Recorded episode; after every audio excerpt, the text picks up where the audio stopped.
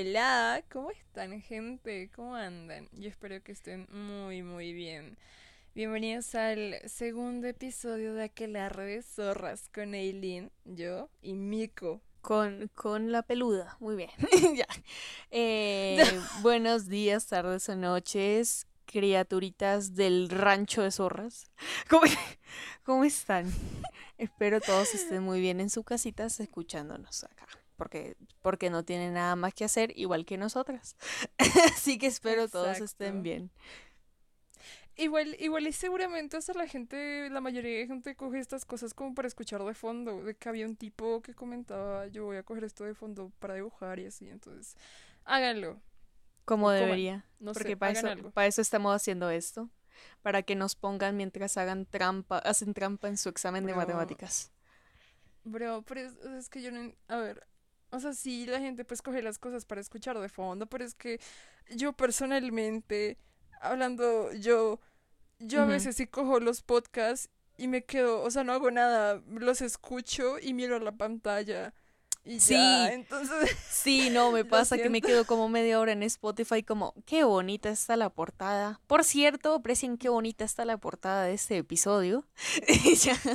¡Yay! ¡Yay! Sí, si nos están escuchando o nos están viendo, porque sé que hay gente que lo ve como yo desde YouTube, eh, váyanse, escúchenos también en Spotify, en Google Podcast, en Deezer y ahí podrán ver de lo que estamos hablando, o sea, la portada. Y también nos dan más, más visitas. Gracias por su amabilidad. Para, que nos puedan mirar, por favor, esto no es un sponsor pagado, por favor, dennos bola. Necesitamos comer. Necesitamos comer espiritualmente, ¿sabes?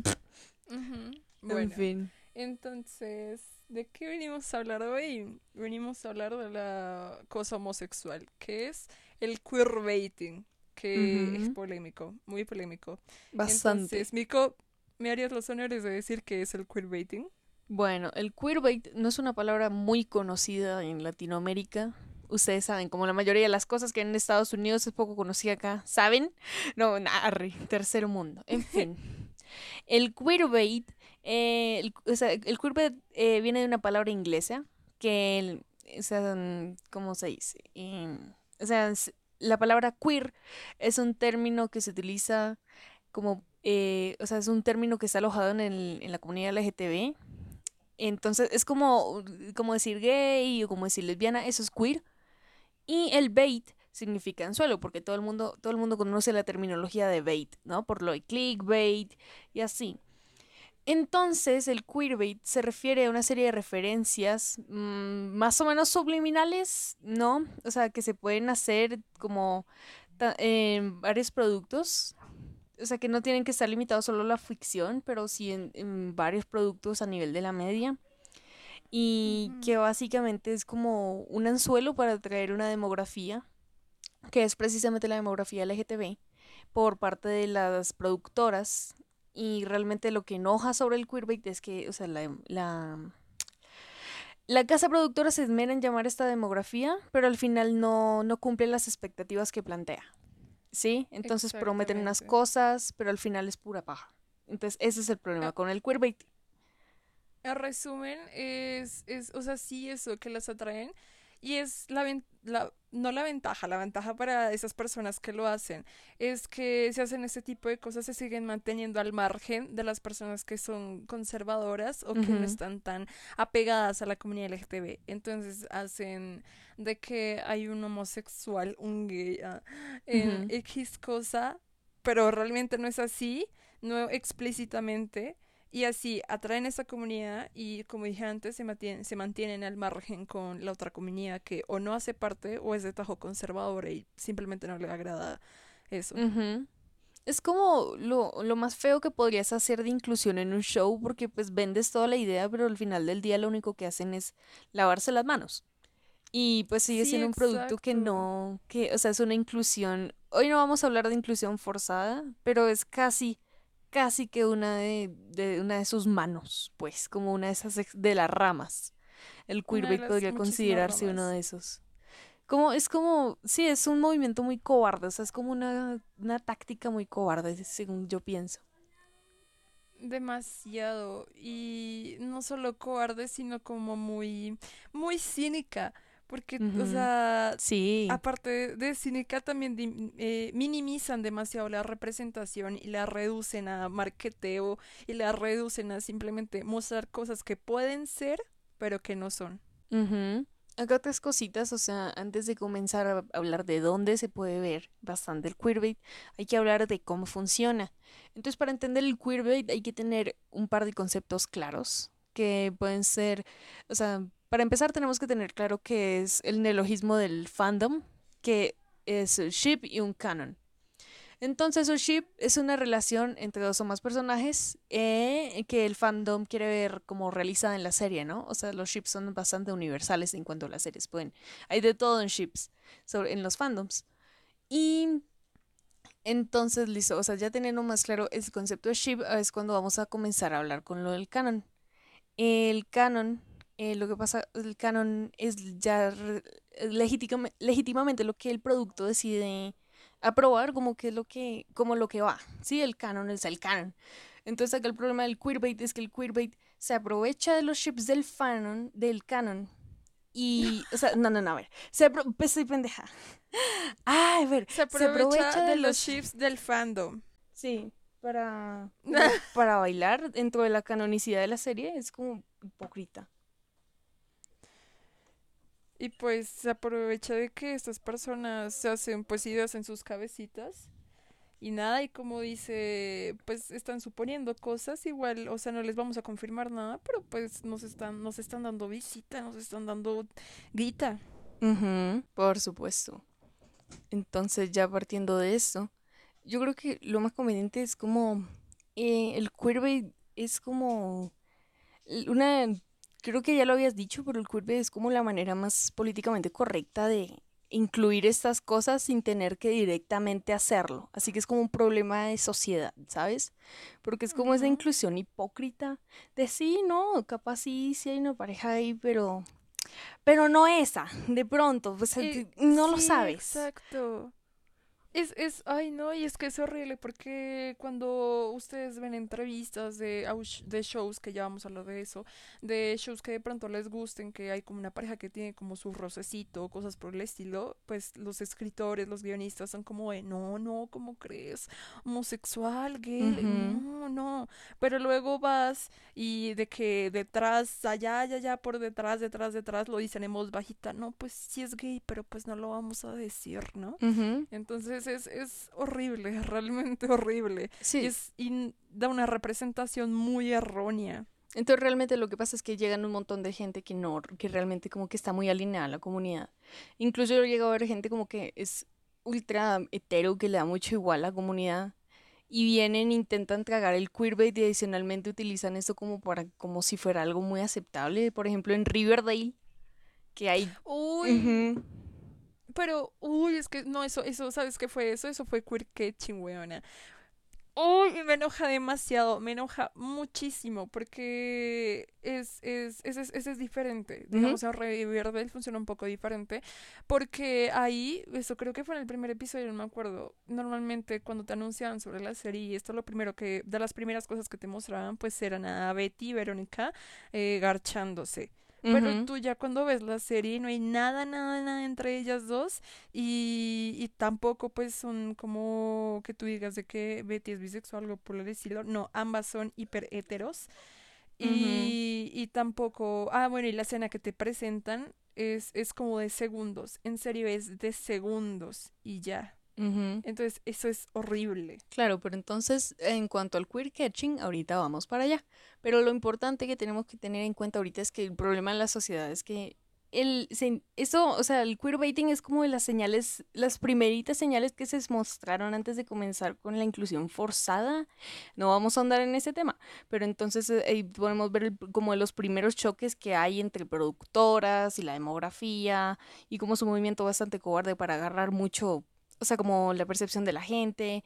Entonces también empiezan a decir, ay, pero es que hay tales relaciones, entonces es una serie inclusiva, ¿sabes? Entonces intentan ah, como dignificarse bajo eso, pero sigue siendo bastante Sí. hipócrita. Igual eh, también sigue siendo bastante hipócrita porque juega muchísimo con la ambigüedad, por lo que dije antes. Entonces, eh, tampoco no solo dan como respuestas en- escondidas, sino que juegan también con las respuestas. Entonces dicen como, no, pues este personaje si fuese, no sé, lesbiana, pues no le molestaría, ¿no? Y, y realmente nunca te dan una respuesta concreta, yo qué sé, porque las productoras no lo dejen por la censura, hay miles de razones, pero pues mayormente es porque no quieren realmente hacerlos así, o... mm, ¿O qué? Ah, sí, o por la censura, y ya. Entonces, pues ya después de haber hablado más o menos de la posición de la media ante esto, que es como algo muy aguas tibias, que nos, que son como bastante eh, eh, cobardes ante esto. O sea, ya, ya teniendo clara como la posición de la media y de la sociedad ante el queerbaiting.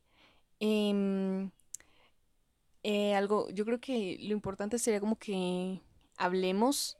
Ah, no, bueno, antes de empezar a hablar de qué series y ships tienen queerbaiting, yo creo que es importante resaltar que es- el queerbait puede mandar señales equivocadas como para la comunidad LGTB a la hora de reconocerse ahí, como de identificarse.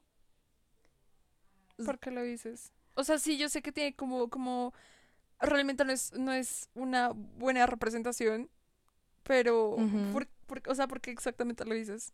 Porque mira, o sea, realmente como em, el queerbaiting como muestra la cosa es como si fuera la relación muy oculta, muy como muy forbidden, que, que lo- o Ah, sea, la, y, y realmente lo, eso es lo que proyecta. Entonces, o sea, a los a los fans que hacen parte de la comunidad intentan unir los cabos, unir todo y a la hora la verdad no reciben ningún tipo de representación, sino solamente es un veremos, es un sí. Y es como Y no, bueno, y no ni siquiera es un veremos, o sea, porque la- en la, en la mayor parte de los casos, estos personajes llevan teniendo de que su rollito ahí, de que se quieren y tal, y lo demuestran. Ujú. Pero al final Pero al final son un personaje. Ajá, al final te sacan un personaje de su sexo contrario, de la nada. Ujú. Y, y ya luego los dos personajes que se estaban queriendo es como de, ay, no, pues felicitaciones, no, no, mo, bro, Ujú. they were roomies. Y casi es como si entonces, mandaran, casi es como si mandaran la señal como que, bueno, so- eh, sea, son como gays, pero de todos modos es su decisión estar juntos o no, como si fuera una elección. Entonces por eso le sacan eh, la contraparte femenina y, y ya, sas, solucionado. Ajá. Ay, no, qué horror. Eso Y es por eso un- casi nunca son veremos. O sea, manda señales súper malas, manda señales es súper malas. cancelan la serie. Entonces ahí sí veremos, porque no sabemos qué va a pasar. Pero veremos. O sea, mami, si ves como de qué personajes que se quieren, están, son súper heteros, son súper heteros, no creas, no creas. Te la creíste, jaja. Tipo, eso manda señales muy complicadas porque entonces, sí, o sea, tipo, luego sale gente que incluso ve esas series y luego se meten con gente de la comunidad de, pero es una decisión, o sea, es que tú no es como que, como, no es como que no puedas elegir con quién te quieres andar, ya, sino es como, es una decisión, ¿no viste que esto hizo Betty? Bro, ¿sabes? Bruh. Me, Entonces, igualmente es algo que hace, o sea, perdón, pero es algo que hace sentir muy seguro a los heteros de ser heteros, porque luego, luego andan diciendo, ay, pero es que igual su sexualidad no aportaba nada a la trama, o sea, si van a poner un personaje, pues, de qué gay que aporta a la trama, like, Tipo, why? tipo, ay, que no hagan la, la, la homosexualidad toda su personalidad y luego cuando te das cuenta hacen ellos la heterosexualidad la hacen toda su personalidad. Sí, Como y que, no solo eso, sino, dime, dime, dime, dime. no como, ay, me garché a tal y a tal y él es tan guapo, Jason y no sé qué, tipo, estás haciendo. Como, your whole Es, personality is being straight. Uh-uh. Exacto, y, y no solo una vez, no, lo han hecho mil, casi que toda la historia del cine y el entretenimiento. Y tú por un gay que está joto me vas a decir que a menos que no aporta la historia, entonces no puede ser joto. Ah, es- vaya. Es que siento que el queerbaiting a veces, yo creo que esto ya se mete más al terreno de queer catching, pero entonces el punto es que el queerbaiting es Ajá. como lo- el equivalente a los jokes de, de Game Theory, que es como puedes ser Ajá. gay desde una distancia segura, tranquilo, nadie te va a decir nada, pero puedes probar una probadita, no pasa nada. Entonces luego sí se creen muy incluyentes, pero es pura mierda. O sea, lo mismo como ¿Cómo? con The Big Bang Theory que los jokes de, mira, aquí hay un montón de geeks, mira, puedes verlo, puedes burlarte de ellos, pero tranquilo, nadie te va a hacer bullying, ¿sabes? Ay, por Dios. Te van a hacer bullying por mirar la serie. O sea, eso yo te lo digo de tajo. Ajá, o sea, pero básicamente es eso, es como ver, como desde una distancia segura, como cuando vas al zoológico. Oh, mira, un gay. Qué bien Esa- que no que soy sí, gay. exacto. O sea, es que mantener la distancia segura con los héteros, porque los, o sea, los héteros que, ajá, son hiper homofóbicos, conservadores, o sea, como los dejan, como los escritores y guionistas di- dicen, no, pues está la decisión de los personajes y tal, pues los héteros dicen, ah, no, pues son héteros, ¿no? Y solo, solo son como bicuriosos o algo así. Entonces, o sea, simplemente da paso a que estas personas sigan y sigan y sigan. No, ellos son héteros, son héteros, ¿cómo crees? Y, y cuando tú medianamente les propones como, no, pues pueden ser gays, ¿no? No, no, no, no, no, no, no, no, como, y, y no, entonces todo y sí, boludo. Y entonces, esto lo único que causa es como, tipo, o sea, bro, es horrible. También yo creo que vale la pena aclarar que no todos los heteros son así. No va a faltar el Ah, comentario de, ay, pero, pero, ay, Pero- Nico Aileen, No, ¿cómo van a decir que todos los heteros? Y yo, ay, ¿por qué me ha pasado? Me he agarrado con machitos y me dicen, ¿cómo vas a decir que ser hetero es una enfermedad? Y yo, "Mm, pero es ok. Tra- Tú de, ay, tranquilo, o sea, ya pronto te vas a recuperar, amigo. Tranquilo, Sí, en no, serio. no, acá, acá queremos mucho a la gente hetero, tranquilos, tenemos amigos hetero. en fin. O sea, a ver, para la gente que está escuchando y así tal cual que nos va a comentar esas pendejadas, nosotros tenemos muchos amigos heteros. Yo salgo todos los días a golpear paredes con ellos y yo veo cómo golpean a sus mamás. Vinimos de un colegio quiero. católico. ¿Creen que no vivimos con heteros? Tipo, O sea, por favor, yo en serio quiero a los heteros, los tolero.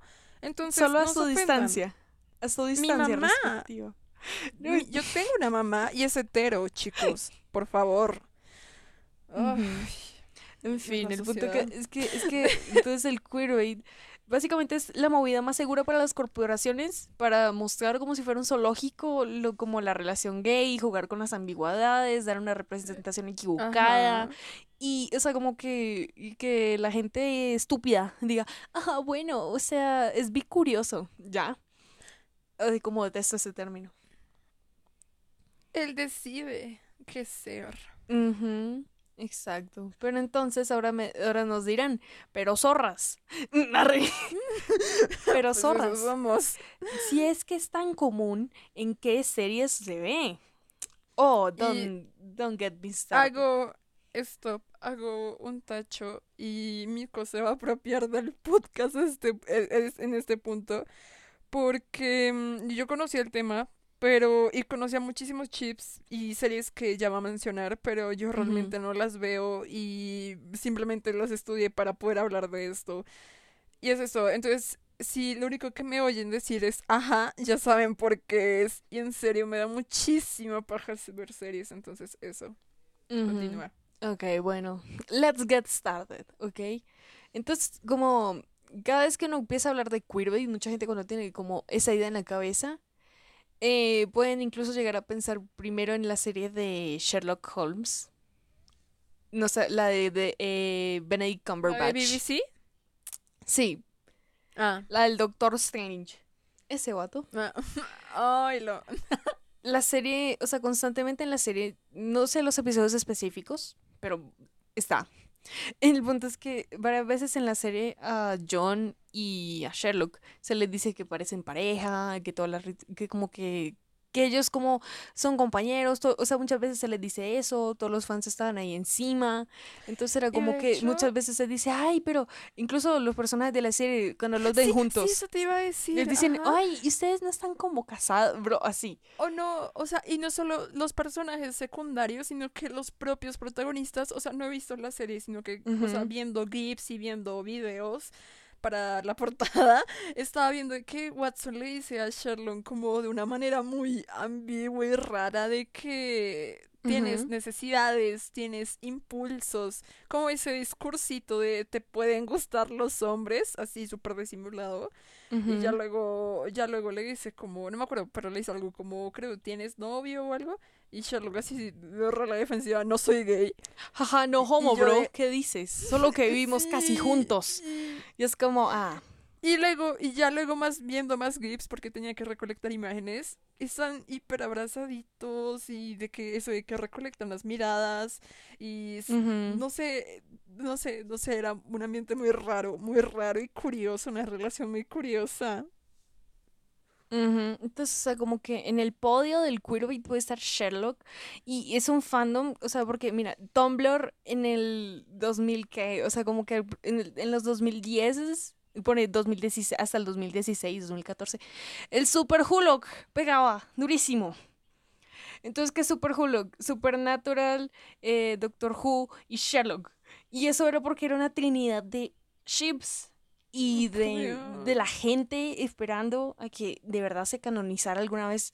em, ¿cómo se llama este ship? Se llama John Locke. Entonces, como que se canonizara el John Locke. Y realmente la serie de Sherlock terminó terrible. O sea, tipo, mucha gente está muy in- como indispuesta con el final de Sherlock. Entonces, el, todo el fandom tiene maquinado en la cabeza que va en un episodio, que, o sea, como que ciertas señales, o sea, como en Gravity Falls, así, pero eh, reuniendo pistas para armar su episodio gay. Entonces, es como muy triste. La gente esperando que vaya a volver la serie y vayan a canonizarlos, pero you know, es como, no va a pasar. Entonces, ese es uno de los ejemplos. Luego está otro que es muy infame, muy, muy infame, que toda la gente la tiene enojada, que fue lo que pasó con el Destiel. ¿Qué es el Destiel? El Destiel es la pareja de Dean y Cassian en Supernatural. Sí. Esa sí la conozco. Uy, bro. Y ese, y ese es más denso, ¿no? Porque también no solo es como por parte. O sea, a ver. Los, ajá, sí, Ujú. los personajes tienen su tensión y tal, existe el ship. Sino que es denso porque los em, actores que interpretan a esos personajes son como muy repelentes, como muy arrogantes cuando se les Ujú. sugiere que los dos personajes podrían estar juntos, ¿sí? Yo estaba viendo una entrevista, creo que era de ellos, bueno, estaba viendo una entrevista y una chica eh, que pues ajá los fue a ver, pues les preguntó sobre eso, ¿no? Entonces ella decía como, yo como una persona bisexual, pues me siento bastante halagada de que eh, la representación de esta pareja pues sea así, ¿no? Y la gente le empezó a buchear y sabes que dijo uno de los pendejos, es, es en serio, dijo de que, ¿recuerdan cuando había dicho que venir acá era un lugar muy especial? Retracto lo dicho.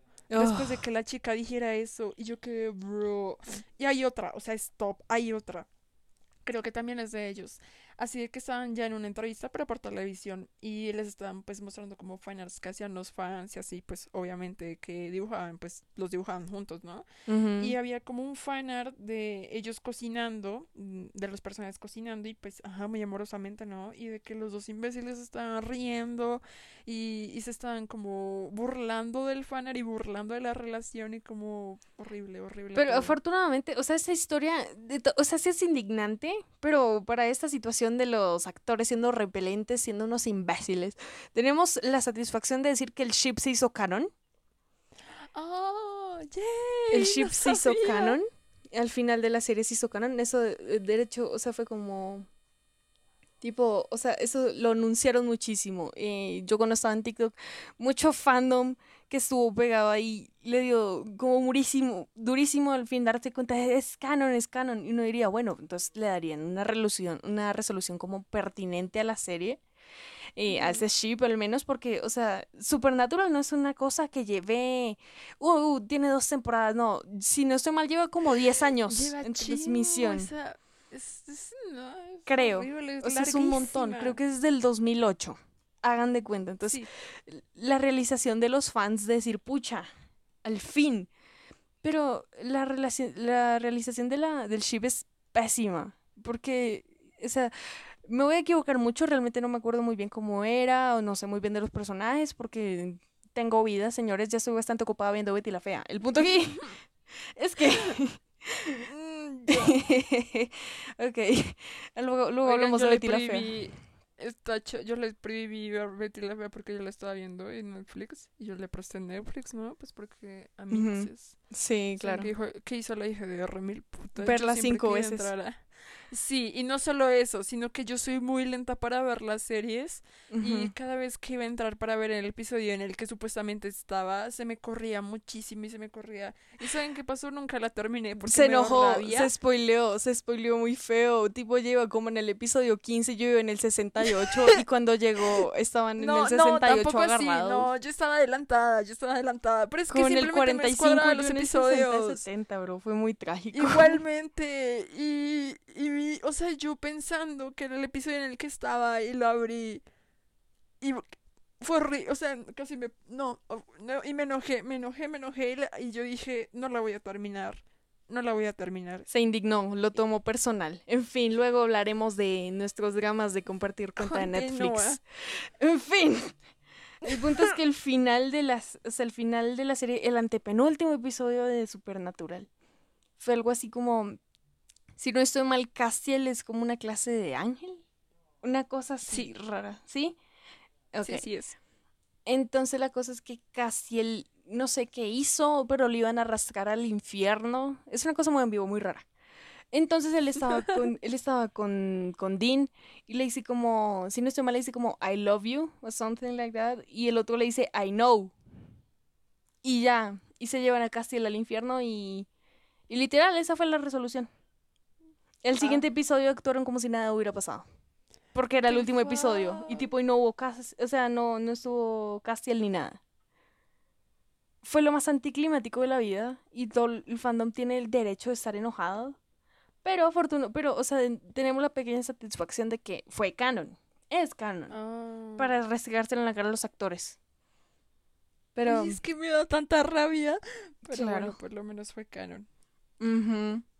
Tipo, o sea, así, eh, eso, entonces, o sea, fue muy anticlimático, pero, o sea, esta fue una situación donde fue canon, pero no todas son así. Yuri on Ice fue incluso también queerbait. Pero, eh, uy, a ver, yo sí me acuerdo, yo sí, uy, me acuerdo demasiado, eso fue como en 2017 que Yuri Nice estaba en fuego. En 2016 Todo yo el- siempre lo Dos- recordaré. 2017, 2017, ah, yo lo recuerdo en 2017, me equivoqué. Y, y había imágenes por todo, por todos lados.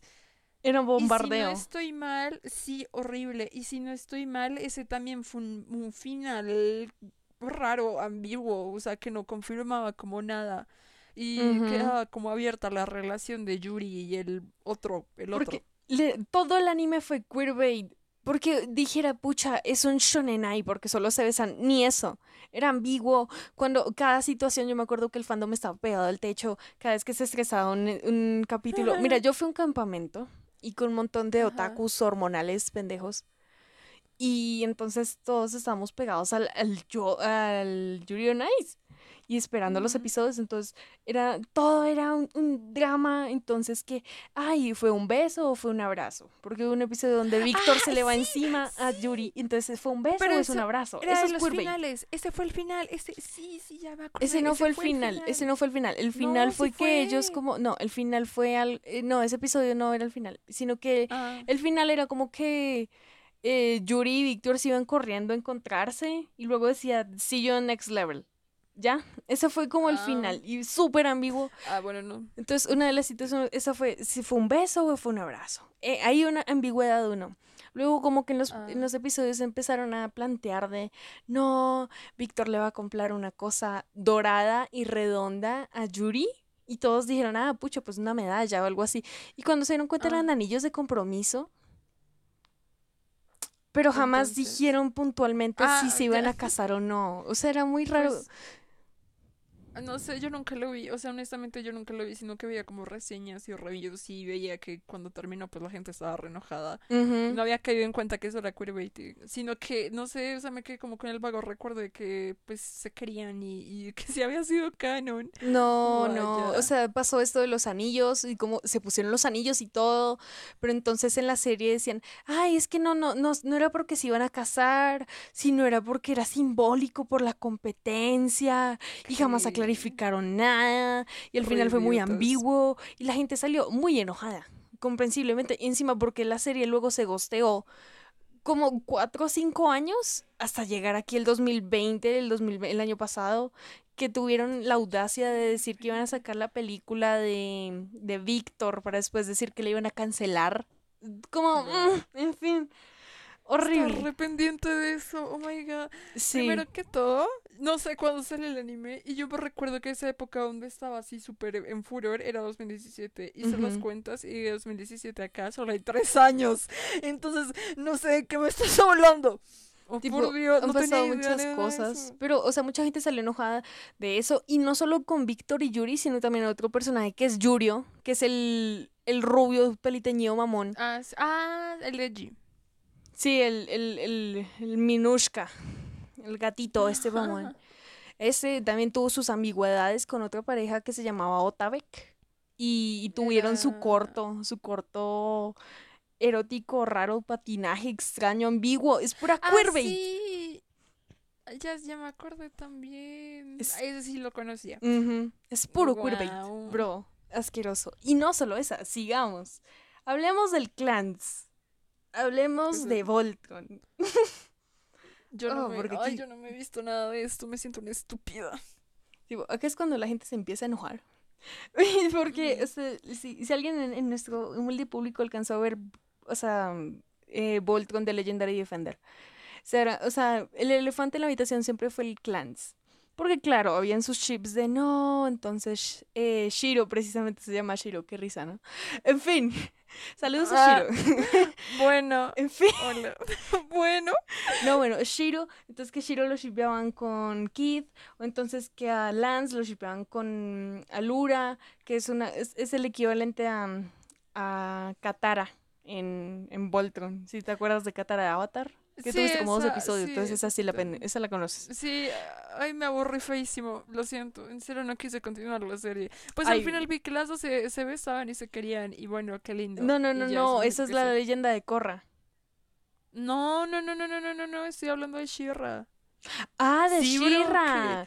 No, yo creí que yo te había dicho no de Voltron, eh, de Voltron, eh, o sea que Sí. Alura es el equivalente a Katara en Sí, Avatar. por eso. ¡Ah! ¡Ah, lol! Katara, no Catra. Pensé que esas...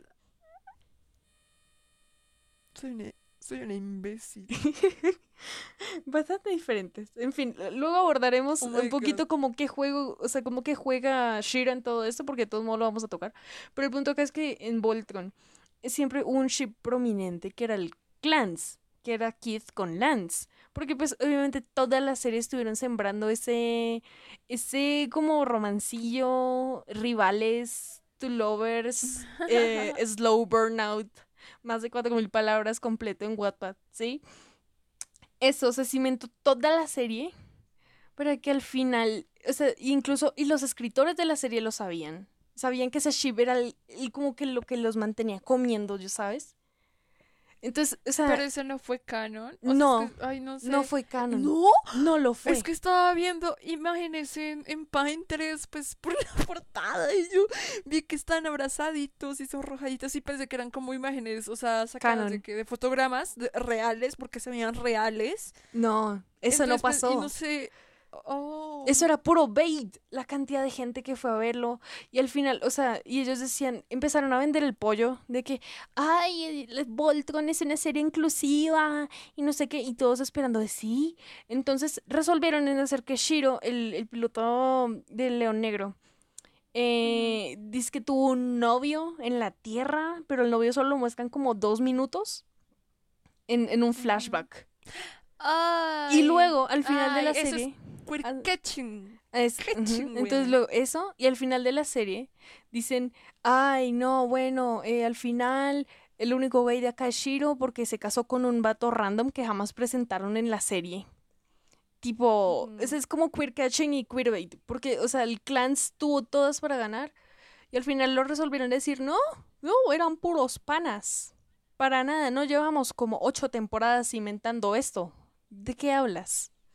Compra Son ocho nuestra mercancía. O sea, tem- compra nuestra mercancía. Es asqueroso. Son ocho temporadas, sí lo son. Yo es que la iba a ver. Adiós, no. No, no. Recomiendo más Shira. Porque, pues, o sea, ahorita hablamos como del lado positivo porque Shira llegó a, a reparar lo que no pasó Ah, con Voltron. Fue buenísimo. Sí. O sea, ellos estu- eso, estuvieron plantando semillita toda la serie. No la vi, vi reviews, pero sé que fue así. Y, y al final, que el final estuvo bonito, lo, ¿cómo se dice? Lo sellaron, lo, Lo sellaron. cumplieron, hermano. Como, o sea, fueron bonito, congruentes. Acción y reacción. Ofreces y entregas. Ya.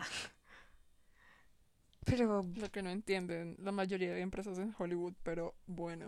Bueno, saliendo de Voltron, sigamos con el Ineffable Husbands de Good Omens. Tacho, tacho. A ver, eso también, lo mismo. Ay, lo siento, gente, es que yo empiezo las series y... Y no las acaba, me así episodios. mediocre. No, no las acabo. Adiós, adiós. Eh, bueno, de Good... De esa wea, Good Omens. me vi... Omens. Me vi, mm, creo que tres o cuatro episodios. Ujú. De esa lo, de lo que he visto, visualizado, es que... A ver, es que no sé. O sea, eh, sí, sí también he visto que este y el demonio sí tienen también sus roces, sí tienen una relación bastante curiosa, paternales. Paternales. Son padres, casi que padres ambos. Ellos en la serie tampoco está confirmado. ¿Por qué? Porque leí que el escritor, el director, algo así, sí había confirmado que, mm, que pues sí eran Que ellos eran pareja, pero si no está en la serie no existe lo No, mismo. ah, sí. Ah, no, entonces, chao, chao, no. Lo Tipo, siento. mira, en la serie jamás se oficializan, o sea, sabes, Entonces, cuando tú ves las recopilaciones de clips extraños, eso es lo único que vas a conseguir. Como de, oh, Ah. eh, como Aziraphale y, y Crowley siendo jotos for four minutes straight. Eso es lo que vas a conseguir, básicamente. Ah, ah, pues sí. Entonces, no, sí es lo como- mismo. o sea, es puro queerbait y eso, eso pasa. O sea, técnicamente son canon, pero no lo dicen en la serie. So, no existe. Ah, pues sí, tienes razón, tienes razón. Ah, no, qué mal. Luego, Qué para ir, mal, qué mal. para ir cerrando así como la cantidad de ships, porque si, si seguimos así nos quedamos todo el día, pero, o sea, el, está este ship que realmente no conozco mucho, que es Merlin por Arthur Pendragon de la serie de Merlin The Secrets of Magic. No voy a hablar casi de esta porque realmente no la he visto, pero mucha gente se ha quejado de que es queerbait también. Entonces, como que, mira, si eres un joven queer, como si eres un joven trolo, que creció en los 2000 y es así y se estuvo muy metido en estos fandoms, se dará cuenta que realmente jamás tuvo representación. Tuvo puro queerbait. Además de... Ay, no. Y además, seguramente muchísimas personas que crecieron con eso, pues sí tuvieron como dos deditos de frente y dijeron, no, pues no hay representación. Y nada, pues puedo, tal vez pueda ser yo que... O sea, pueda ser yo mismo, ¿sí? Pero seguramente mucha gente pues crece con ese, con el mensaje erróneo que da, que normalmente es como de mantente dentro del closet, ocultadito, de sí son pero no son, y al final pues como no hay una representación correcta, pues la gente simplemente se cierra. Ujú, Exacto. Entonces, como que yo o sea, me imagino el choque de darse cuenta de, wow, o sea, porque eso, o sea, por ejemplo, el Clans ayudó a muchísima gente a salir del closet incluso. O sea, es, un- es un- una, serie- una ship icónico y darse cuenta que al final era puro queerbait. Es como un choque muy horrible. Estoy impresionada, estoy realmente impresionada. Porque juraba que al menos el de Good Omens era como canon, o sea, dentro de No. la serie. Y, te y si consiguen algo de representación, es super lame, como en Supernatural. ¿Ok? Entonces, como... es que juegan demasiado con la ambigüedad para, para dejar el final abierto, el, el público decide. Y eso no está bien, o sea, si quieres mostrar algo, que haces Muéstralo. pasar por una cosa, hazlo, sí, exacto. Pero no juegues con la ambigüedad, porque eso, o sea, si juegas con la ambigüedad se da para mal, porque entonces si le estás diciendo al público, interprétalo, el público va a interpretarlo como quiere. Y si lo interpreta como quiere, o sea, puede ser hetero, puede ser de nada, o sea, sí. Sí, tipo, o sea, si se deja libre interpretación, realmente no vamos a conseguir nada. Y tipo, y de ahí como donde nacen ya un montón de cosas de ships que son más extraños, que ya no tienen fundamento y como le cruzan los cables a las shiperas, entonces eso empiezan ahora a leer cada señal extraña que hay entre los personajes como si fuera romántico. Sea, dentro, al final del día es súper súper malo, tipo por ejemplo el, el Higel viejo, así como que empiezan a confundir señales. Tacho, Tacho, Tacho, que es el Hegel. Giro por Miguel. Giro. Giro de grandes Miguel. héroes. Miguel no, de Coco. el hermano. No. ¡Ah, Giro lol! es, ¡Oh! es Giro. Ya, ya, ya, no es que, o sea, no es, es que no sé si tú has visto, pero, o sea, está Giro por el hermano. Ah, también Pues, qué está. terror. Sí. Eso Bueno, existe. pero eso es, eso, es, eso es enfermo, eso es enfermo, pero sí, ya he visto el Giro por Miguel. Yo, yo, so- yo, o sea, tipo, no, nada en contra del Giro por Miguel. Yo estuve en el fandom, soy amiga de un artista súper prominente de ese fandom. Yo no sabía que eso existía hasta Sí, que conocí a mi bro, no, tipo, ese, ese ship ha perseguido a, a Mema Ponte los últimos cuatro años. Pero, bro, sí, o sea, no, no cuatro años por ahí, tres años, no, 18, 19, 20, 21, cuatro años, bro. Ok. Bro, bro, me acabo de acordar. O sea, no tiene, ¿Qué? o sea, es- un ship hiper raro, pero es como famosísimo, pero es como underground, no sé. O sea, no tiene que ver con el queerbait, sino que simplemente me acabo de acordar. El otro día estaba de que en Google, y no sé qué estaba buscando, el caso es que estaba de que scrollando en imágenes y vi a Pocahontas, no me acuerdo si era por Sasuke o por Shadow. Mm, bro, quedé- eso, Y empecé a averiguar, empecé a averiguar, me empecé a entrar en ese mundo y es conocido y es, hay fanarts infinitos sobre Pocahontas con, por Shadow o por Sasuke. Alguno de los dos es, pero uno es. Y que quedé mal de la cabeza. Sí, mira, eso sería tema para otro día porque yo hice una investigación de eso precisamente porque yo hacía parte del fandom de, de- del Higel. Y entonces De eso es todo un fenómeno social de fandoms que se llama No. crack ships. Y los crack ships son muy interesantes. De hecho, tengo un blog de Amino que hice hablando de eso. Hice entrevistas, conseguí opiniones y busqué. Y, bro, o sea, es un muy buen paper y sería un buen tema para la siguiente ocasión. Pero digamos que el queerbait incluso puede dar nacimiento a cosas así. Entonces, pues, por esa, eso. Pero entonces, es que más allá de solo impactar en eso, lo, el queerbait eh, también afecta mucho el producto donde está. Porque si te das cuenta, o sea, como todas estas series que mencioné, tuvieron un final super lame. De pronto, eh, Good Omens no, porque, o sea, sí se mantuvo, se mantuvo a nivel de calidad. Pero Voltron acabó pésimo. Sherlock acabó pésimo. Supernatural acabó pésimo. Entonces el queerbait al final del día lo único que hace es perjudicar a la producción en la que está. Tipo, como, como muy fortuito.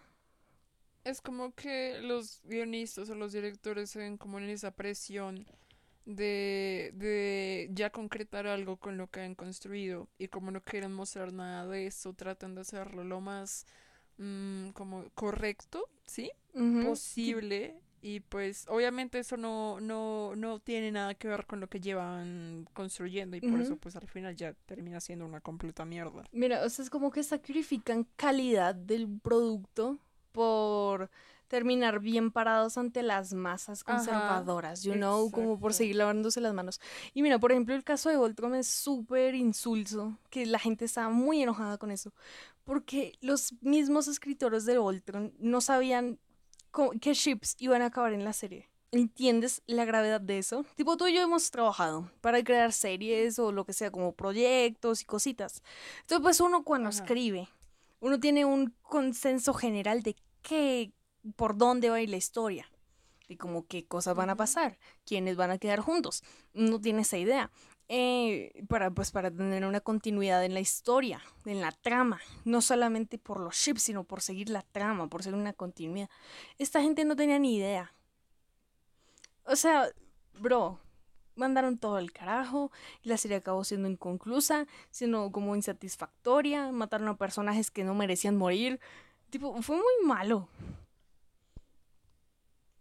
Entonces como que los escritores sacrifican muchas cosas de calidad simplemente por cumplir una demografía, eh, una demografía que realmente tampoco es que aprecie mucho la serie, ¿sabes?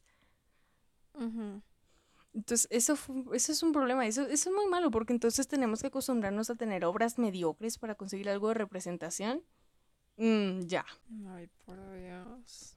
Entonces eso es como muy hipócrita. Y entonces, eh, eh, otra cosa que es el queerbait que el queerbait además, además, para seguirle agregando al problema, el queerbait también es, puede ser algo físico, una situación que no solamente está en la media, sino es algo que hace ah. la gente. Pero esto ya está más arraigado por, por moda, por moda, para llamar la atención. Claro. si no saben, dale, si no saben, pues son esas personas que andan de que mm, eh, bicuriosos. Y, Gran palabra. Están lanzando señales, están lanzando señales y subiendo estados con la bandera LGTB y yendo a las marchas y insinuándosele a tu mejor amigo o a tu mejor amigo.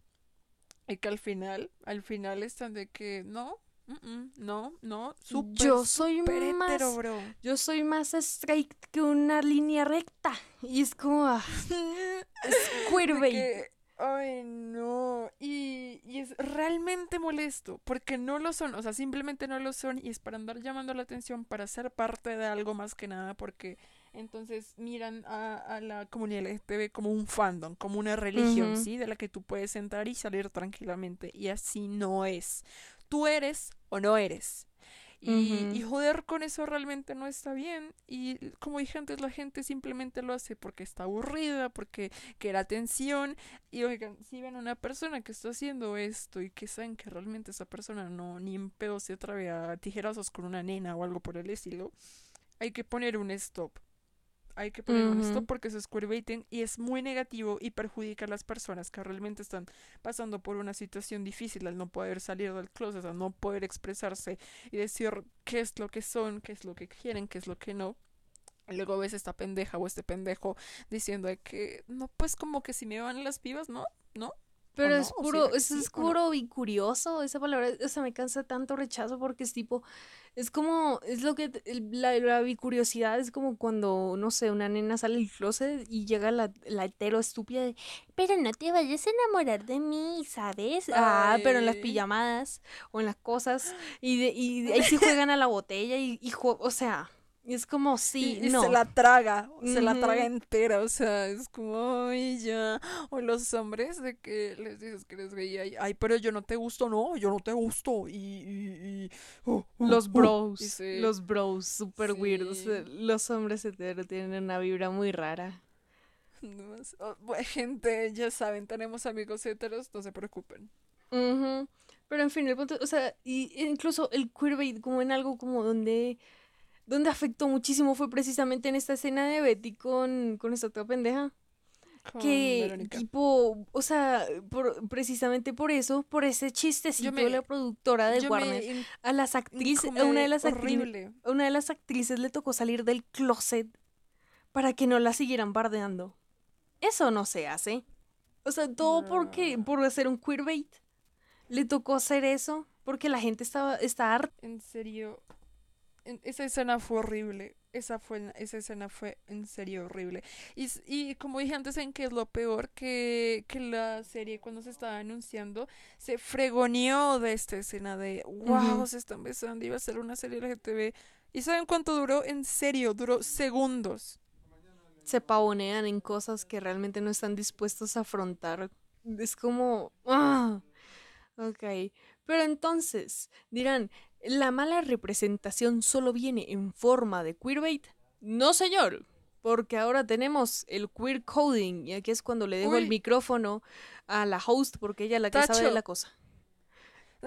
Tacho, eh, estaba hablando con una amiga y estábamos hablando de One Direction. Yo nunca fui fan, yo nunca escuché su música, pero sí Oh. estaba como consciente de el ship que había entre Harry Styles y el otro. No sé cómo se llama, Eh, y el ship se llama el- Larry.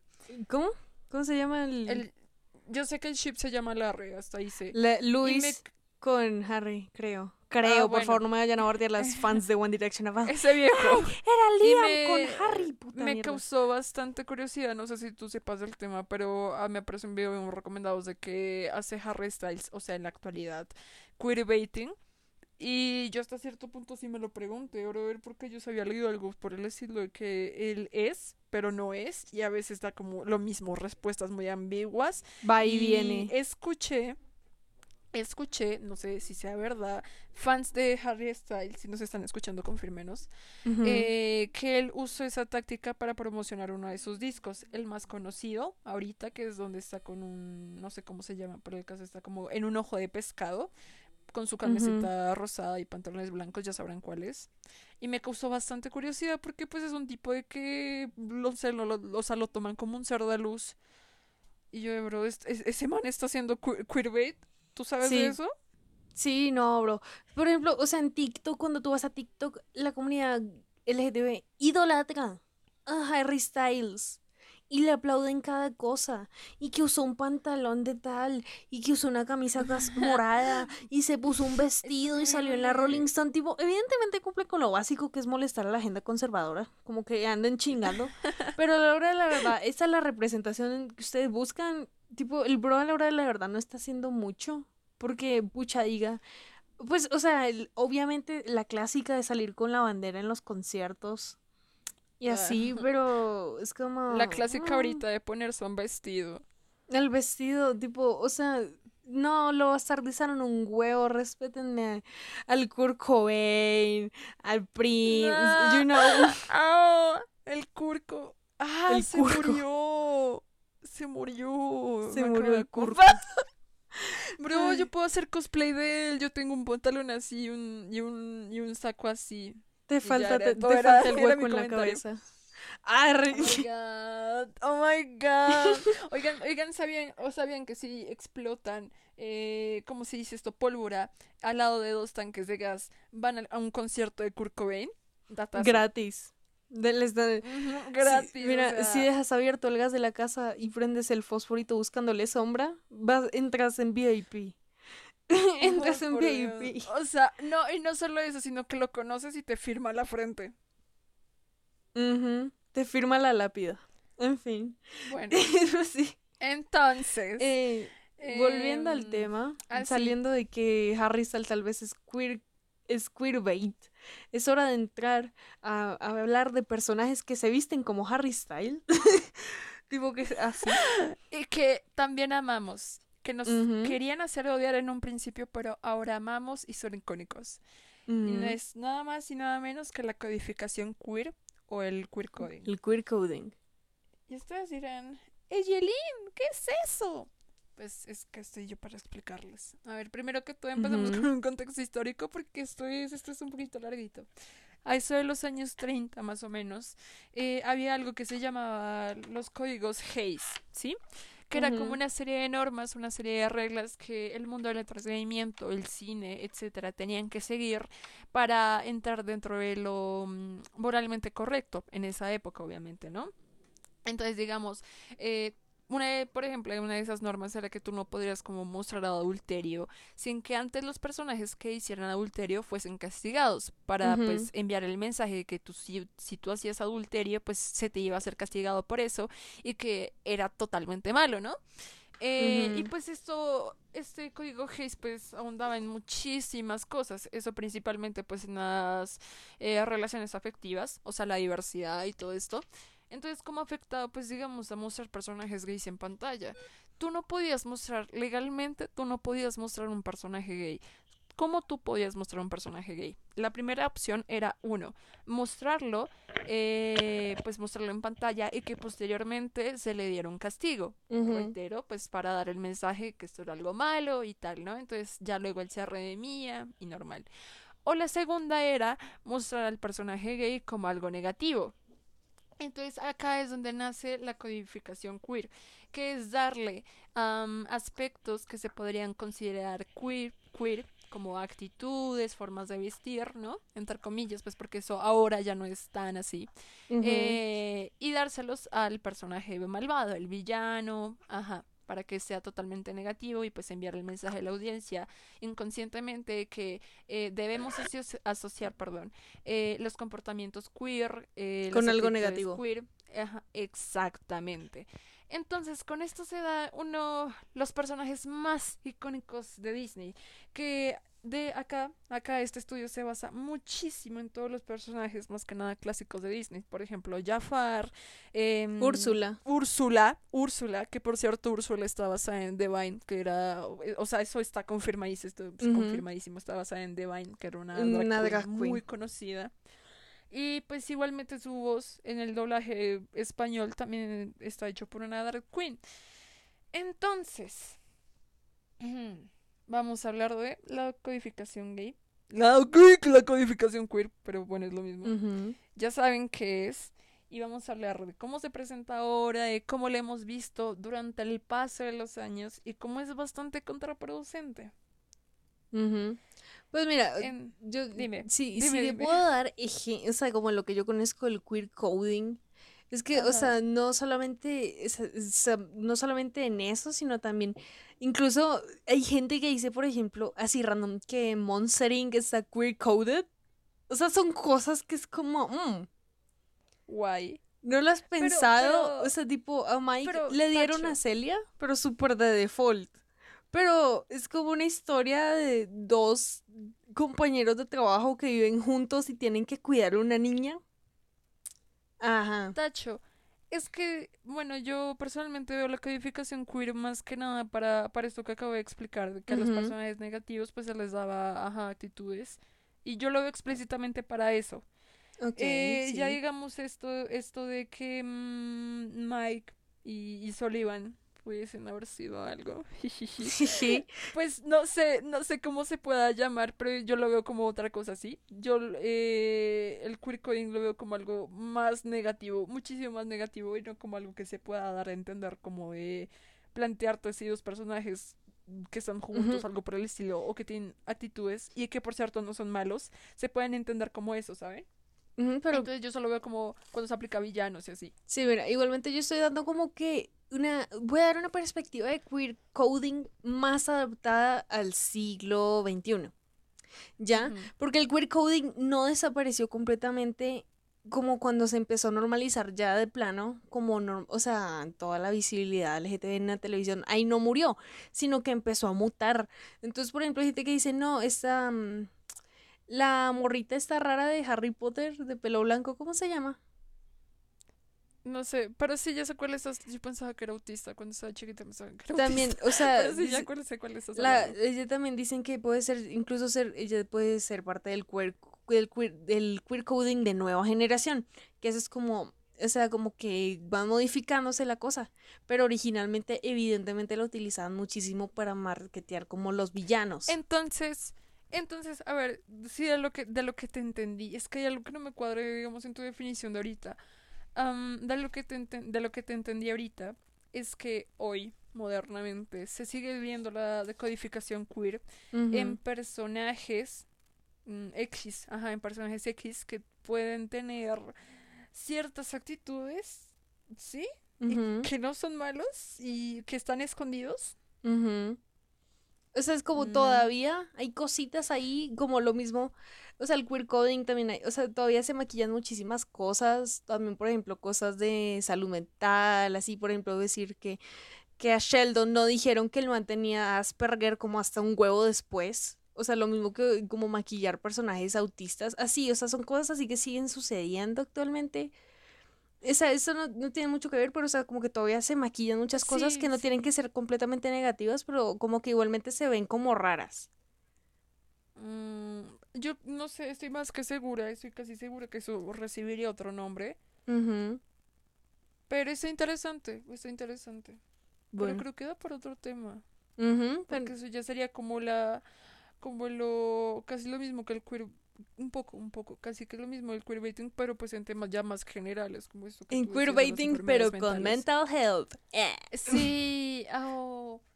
Ay, la no, la de 13 razones sería ¿cómo se illness bait, no sé. Illness bait, literal. De Peridot tal vez es autista de pronto. Rick Sánchez de pronto, tal vez. ¿Sabes? Son cositas. Pero ese es otro tema. Pero entonces, por ahora, Sí, volvamos al queerbait de primer. El, no, el queerbait no. El, queer, el queer coding de primera generación, que es a lo que tú te, re- te refieres, que es como que es completamente para mí- negativo. Mm, digamos, para mí se sigue mostrando hoy. Ya, ya, por ejemplo, no tan negativamente como se hacía antes y ya no con tan el mensaje subliminal, pero pues se sigue entendiendo de esa forma.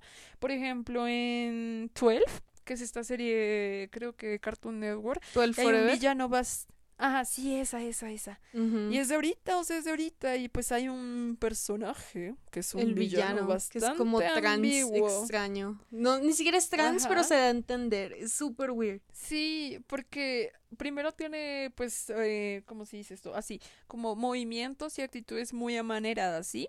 Pues, de lo que nosotros consideramos amanerados. Y la voz Ujú. es masculina, o sea, la voz es completamente masculina. Y es como, wow. Ujú. Otro villano así que me encanta, que Él. hace parte del queer coding. Ay, Él. lo amo, lo amo. Yo me acuerdo mm, cuando estaba chiquita me sentía muy confundida cuando lo veía, pero no en el sentido negativo, como de como por qué o qué es tan amanerado, como tan afeminado así, sino que me generaba muchísima confusión y me generaba como muchísima curiosidad. Y, y saben por qué, y esto es bueno, de cierto modo es bastante bueno, y acá va el punto de por qué el queer coding es bastante contraproducente. Y es que en un inicio, como dije antes, pues eh, si ibas a representar a ese tipo de personajes que pues eran gay, ajá, que eh, ajá, tenías que representar esto, tenías que hacerlo de una forma negativa o dar el mensaje de que estaba mal. Y en el intento de hacer eso, eh, no se cumplió, no se cumplió. Y ya que hubo una representación no tan buena, pero la hubo y fue mejor que nada, eh, ahora muchísima gente Se identifica con cosas personajes como negativas. icónicos, como, ajá, y coge estos personajes como icónicos, digamos Úrsula. Bro, o sea, Úrsula es como la representación de las drag, no sé, y también él es para personas, por ejemplo, trans, es cierto tipo de representación y no es joda cuando muchísimas personas aman más a los personajes de Disney, a los villanos, perdón, a los villanos, que a Queer los coded. propios personajes. Y cuando aman mucho más a los queer coded, porque si ahorita hoy en día nos vamos a los villanos Disney, están mal- más que todo con el plot twist, como twisted villains, y no pegan Ah, tan sí, duro. como de, como de que te muestran al, al villano ahorita. Como, ay, sí, es bueno, es bueno. Y luego, Pero oh, al final, sorpresa, no, era no, malo, era malo, Satanás. es malo. Sí, exacto. Pero digamos los clásicos, que a mí en serio me encantan porque yo siento que tienen demasiada carisma. Uno de mis favoritos, que es Hades. Hades, oh, fuck, yes. Ay, uf. No, a mí me parece genial, genial, en serio. Y no digo, no digo que estos personajes sean como, oh sí, hay que tomarlos como una gran representación de la comunidad LGTB. No, porque tenemos en cuenta cuál fue su intención desde un principio y tenemos en cuenta qué es lo que tratan de transmitir, aunque obviamente nosotros pues ya no lo tomamos, lo tomamos así. Pero lo que sería bueno es que hubiera ese tipo de personajes y que se viera como algo normal, ¿sí? Y que no fuera exactamente queer coding. Eh, Sería algo sería algo espléndido, sería algo espléndido. Sí, claro. No, adicionalmente digo yo como, o sea, es, es, eh, como mucha gente, lo que, lo único que nos muestra el queer coding es, el queer coding es que como los gays son demasiado carismáticos, como para ser los villanos. Ah, sí. Pues Pero sí, eso es, eso es como lo medio problemático. Por eso mi mamá dice que todos los gays son unas locas. Y yo de entonces "Cállate, por eso es favor". como, la, mucha parte de la comunidad cuando veía estos villanos decía, if he bad, why I relate to him? Si él malo, ¿por qué me pasa lo mismo? Si él malo, ¿por qué me dan risa sus chistes? Si él malo, ¿por qué me gusta su estilo de, de vestir? Entonces es como cruza los cables y de una vez como demoniza todo el movimiento.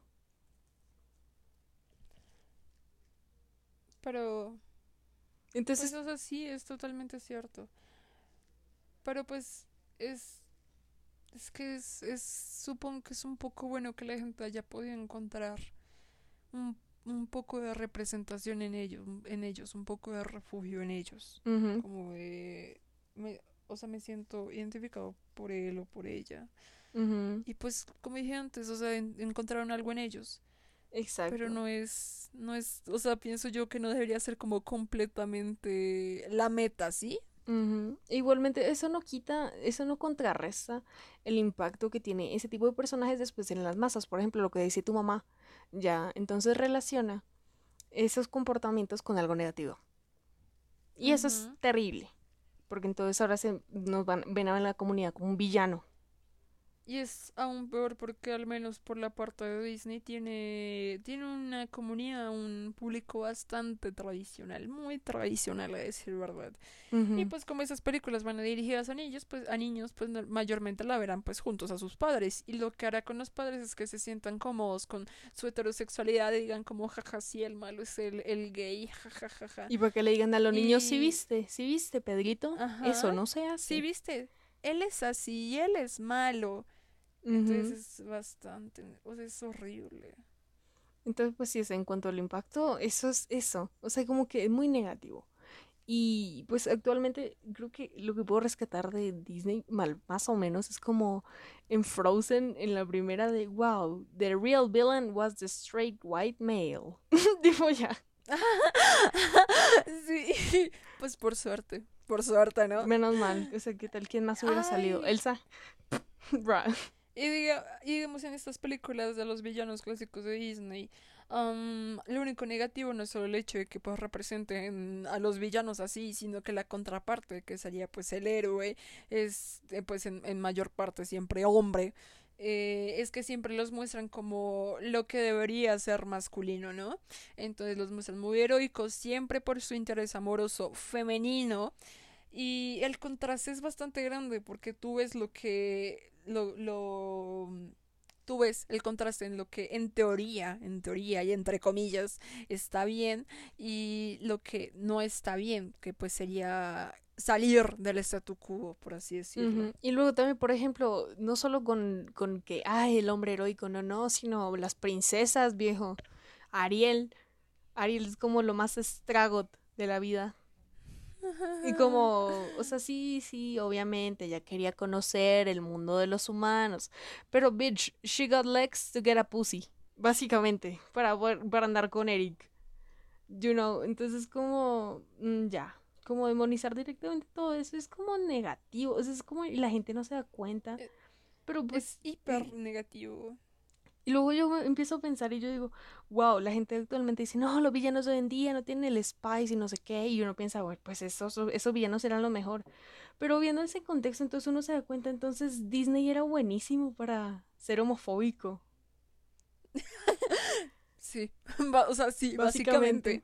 Como, o sea, tenían el spice porque eran homofóbicos. Y es como, ah, great. Qué bonito, qué familiar. ¿Qué otro, qué otro, qué otro, qué otro? Digamos de películas. El silencio de. Es el silencio de las tumbas, el silencio de Silence las of the. Lambs. No, es, no, por- no, no creo. O tal vez sí. Bueno, es el caso es que es vieja, es como el 90 y algo. ¿La de Hannibal? Y sí, es el sí. Sí, sí, es la esa, sí, esa, esa.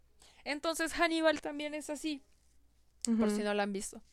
Eh, tiene actitudes amaneradas, se vestía de mujer pues para atraer a otras mujeres y asesinarlas, pero no es solo vestirse de mujer, no es solo hacerse pasar por una, es exagerar a una.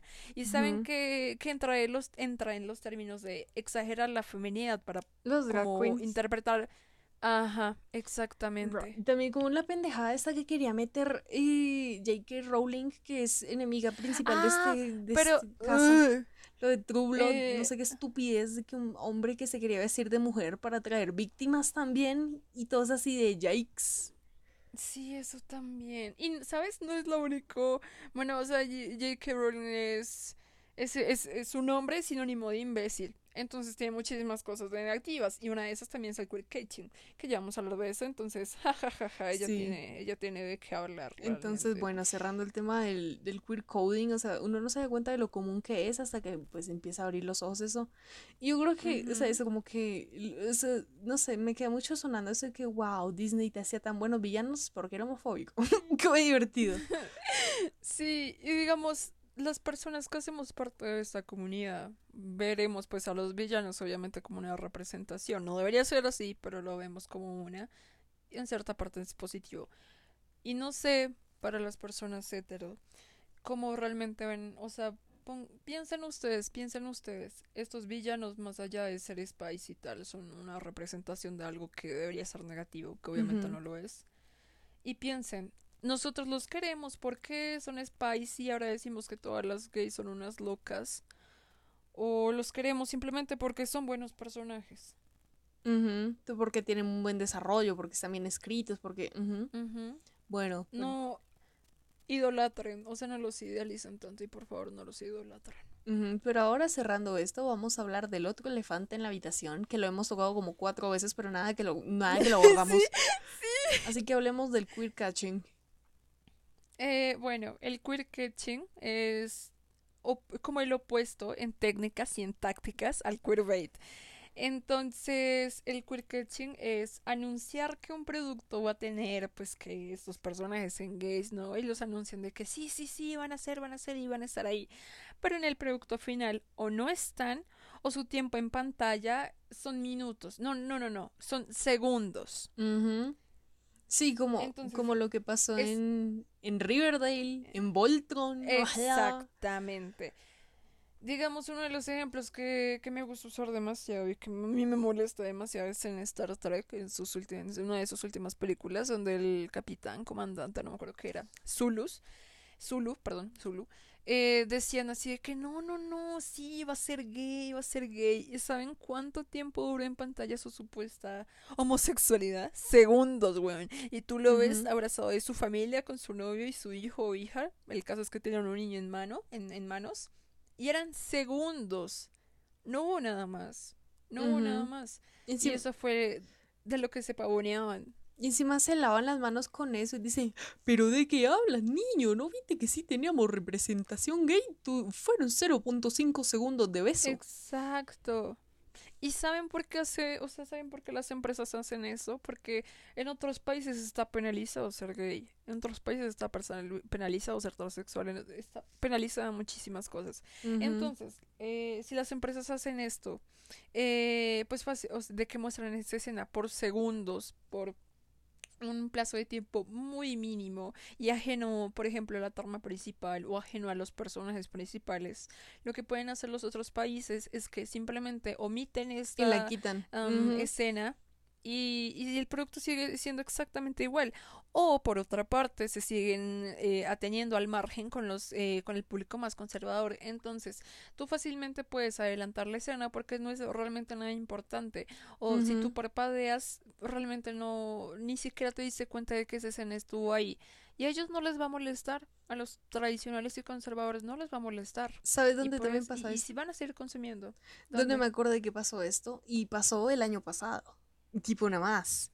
No sé si te acuerdas de Onward, la película de Pixar, la última, Sí, que uh, sacaron a un personaje, una personaje lesbiana que era, para empezar el diseño era horrible, que era Era pinche, o feísimo. sea, era la hija de, literal la hija de Mike Wazowski con Celia, pero como desheredada. El punto aquí es que horrible el personaje. En las drogas. Y tipo, o sea, dicen, ay, sí, ella sí, ella es gay, ella va a decir, ella va a ser. Y bueno, y a la hora de la verdad, la vieja solo, solo menciona como, oh, sí, viejo, la crianza es muy dura, mi novia sufre con su hija. Y todos sabemos que en el. Medio Oriente van a decir, van a cambiarle el diálogo para que diga, mi novio. ¿Mm? Tipo, también pasó con Star versus las fuerzas del mal, cuando mostraron un beso Cuando... gay en, una, en un, un episodio de, de la banda Ivo y rara que tenían allá en esa serie. Ay, ¿sabes dónde más? En La Bella y la Bestia. Con Le Fou y con. Gastón en la película. Donde decían, decían, no, es que le fue... Dale, dale. es que decían que Le, Fu- Le Fou va a tener escenas legítimas donde él va a demostrar que él es explícitamente gay. ¿Y qué mostraron?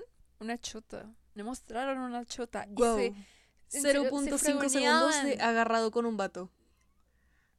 Ajá, de miradas directas. ¡Wow! Yo nunca, en serio, nunca, nunca, nunca había visto algo tan, pero tan gay en mi vida. Me supera. Tipo, y mira, yo cuando vi esa escena, yo cuando vi la primera, o sea, uno se siente bien, uno, wow, al fin nos tienen en cuenta y la cosa, y luego te das cuenta que es pura mierda. Y es súper painful. Ajá. Y no solo se siente bien por decir como, o sea, el- ajá, sino que también, también se siente bien porque tú sabes que Disney es una empresa grandísima, es, es, es, o sea, Disney podría comprar el planeta Tierra, tú lo sabes, nosotros lo sabemos. Y dices como, wow, van a tener algo legítimo gay por primera vez. Es como, ah, ¿no? ¿Y Ujú. qué hacen? Hacen una chota Sí, muestran algo que fácilmente se puede omitir, muestran algo que, que si tú te distraes, nunca pasó. Entonces sí, es una, una poronga, la verdad. El tema es mucha poronga. Y entonces aquí te empieza, ahí es cuando empezamos a hablar el tema. Entonces dicen, bueno, toda esta representación es mala, entonces supongo que ahí, o sea, el resto de la representación llega a ser positiva. No, no, bitch. Pero, o sea, ya cerrando como un para, para ir cerrando toda la cosa. Supongo, Ay, no sé. Tacho, tacho. Dale, dale. Sobre, sobre J.K. Rowling, que también hizo como un queer catching, queer baiting, queer coding. O sea, de, todo, es- todo mal. hizo de todo, hizo de todo con esto de Voldemort. Que pues a ella lo estaban reclamando, pues tú sabes por qué no, es que no, no, hay- no hay ninguna representación del gay en ninguno de tus libros, en ninguna de las películas. Ella, ella así como por decir, como por salvarse el, el pellejo, así de que no, no, sí, sí, tenemos de que a tal personaje y saca un papelito, a Voldemort. Y, y es otro papelito, es gay, ¿no? Y, y ya para, y cuando ya le piden de que legitimizar eso, creo que en Animales Fantásticos, en los libros y así, ella se niega a hacerlo, se niega a hacerlo, a legitimizar en, en, en sus productos que él es gay, ¿no? Pero, pero luego la tienes diciendo a ella, ay, no, sí, es que pues está bien gay, ¿no? O sea, es como, ah, Y boca". gloriándose, ay, pero si viste que Dumbledore era... Y yo, no, no, no. Cállate, man. No, cállate, cállate. Es- muy random, es muy random, o sea, no. Entonces tiene queer coaching, tiene queer coding, tiene también el, el queerbait. Porque- ¿Te acuerdas de Harry con Malfoy? Ay, uy, eso, uh, uy, eso sí no me la sabía. Ujú, Eso es súper queerbait. Tipo, o sea, hay, no sé cuál película, yo creo que El Cáliz de Fuego, que literalmente el director hizo la película enfocada a mostrar como si Harry y Malfoy fueran a llegar a hacer algo. Y era bullshit. Por Dios. Tipo, ¿Sabes esta que me recuerda? ¿Qué? Ay, a Ghost in the Shell, la, el live Oh. action de Scarlett Johansson. Ujú, Es, de esta sí no estoy muy segura porque no vi la película, pero por lo que leí es que cuando pues, ajá, se estaba anunciando la película, pues había una escena de Scarlett Johansson con otra chica y pues se, benza- se besaban, ¿no? Y decían que eso iba a ser como una parte fundamental de la trama. bullshit. Pues porque Ghost- pues porque la weona es, es, es una robot y ajá, la wea, ¿no? Y pues en el manga ella es bisexual, creo. Y hasta donde tengo entendido, la escena ni siquiera aparece en la película. O tipo, la omitieron. Ujú, Es como. Bro. Indignante. Es muy indignante. Pero entonces luego dicen, ay, no, entonces si esto está tan mal, que, o sea, te das cuenta como que las medios no, no tienen un in-between, porque entonces si hacen esta mala inclusión, que realmente no es inclusión, es como una mierda, luego se van al otro extremo de meter personajes de la comunidad al pedo, como, bro, para justificar su mediocridad de escritura. Pero eso es otro tema. Exacto. Eso ya nos diríamos Ah, para la, la- influs- la inclusión forzada. Inclusión forzada. Que este tema va para largo, chiques. Pero siendo que Oh, por por ahora Dios. hemos cubierto todo, todo, Ajá. todo lo que empiece por queer. sí. Oh my god. Pero entonces, pues, supongo que dejamos hasta casa hoy. ¿Usted qué dice, señora host? Sí, hasta acá. Pues yo no tengo nada más que decir. Y no se me va a venir ningún recuerdo intrusivo por ahora. Hasta ahora, hasta el Ujú. minuto que vamos. Entonces yo creo que concluir hasta acá. Luego ella me mandará sus pensamientos inclusivos por privado. Pero, Ay, Dios, lo siento. Sí, bueno, esto fue... ¿Cómo, cómo se va a llamar este episodio? No, no he pensado en un título. eh, no sé, queerbait, la cacería de brujas. Arre, no sé, luego miraremos. Bueno, esto fue... Bueno, hablamos sobre el queerbait, entonces invéntense un título. Esto fue Tucu Tucu. Y están, estaban escuchando Aquelarre de Zorras con Eileen, que en realidad se dice Eileen, Ella, Helen. y... Y Miko. Ah, muy bien. Mi corazón. Muy bien. Esperemos. Bueno, coman, traguen, cuídense y... mm, Y nada, sean gays. Cuídense. Nos despedimos de acá, de su podcast satánico, abortero, eh, naturalista, Em, homosexual. homosexual. Mm, Sí, pero Ah, ¿qué tengan buena más? noche, señores. Gracias por escucharnos y nos vemos la próxima semana. Episodio nuevo todos los viernes. Adiós. Adiós.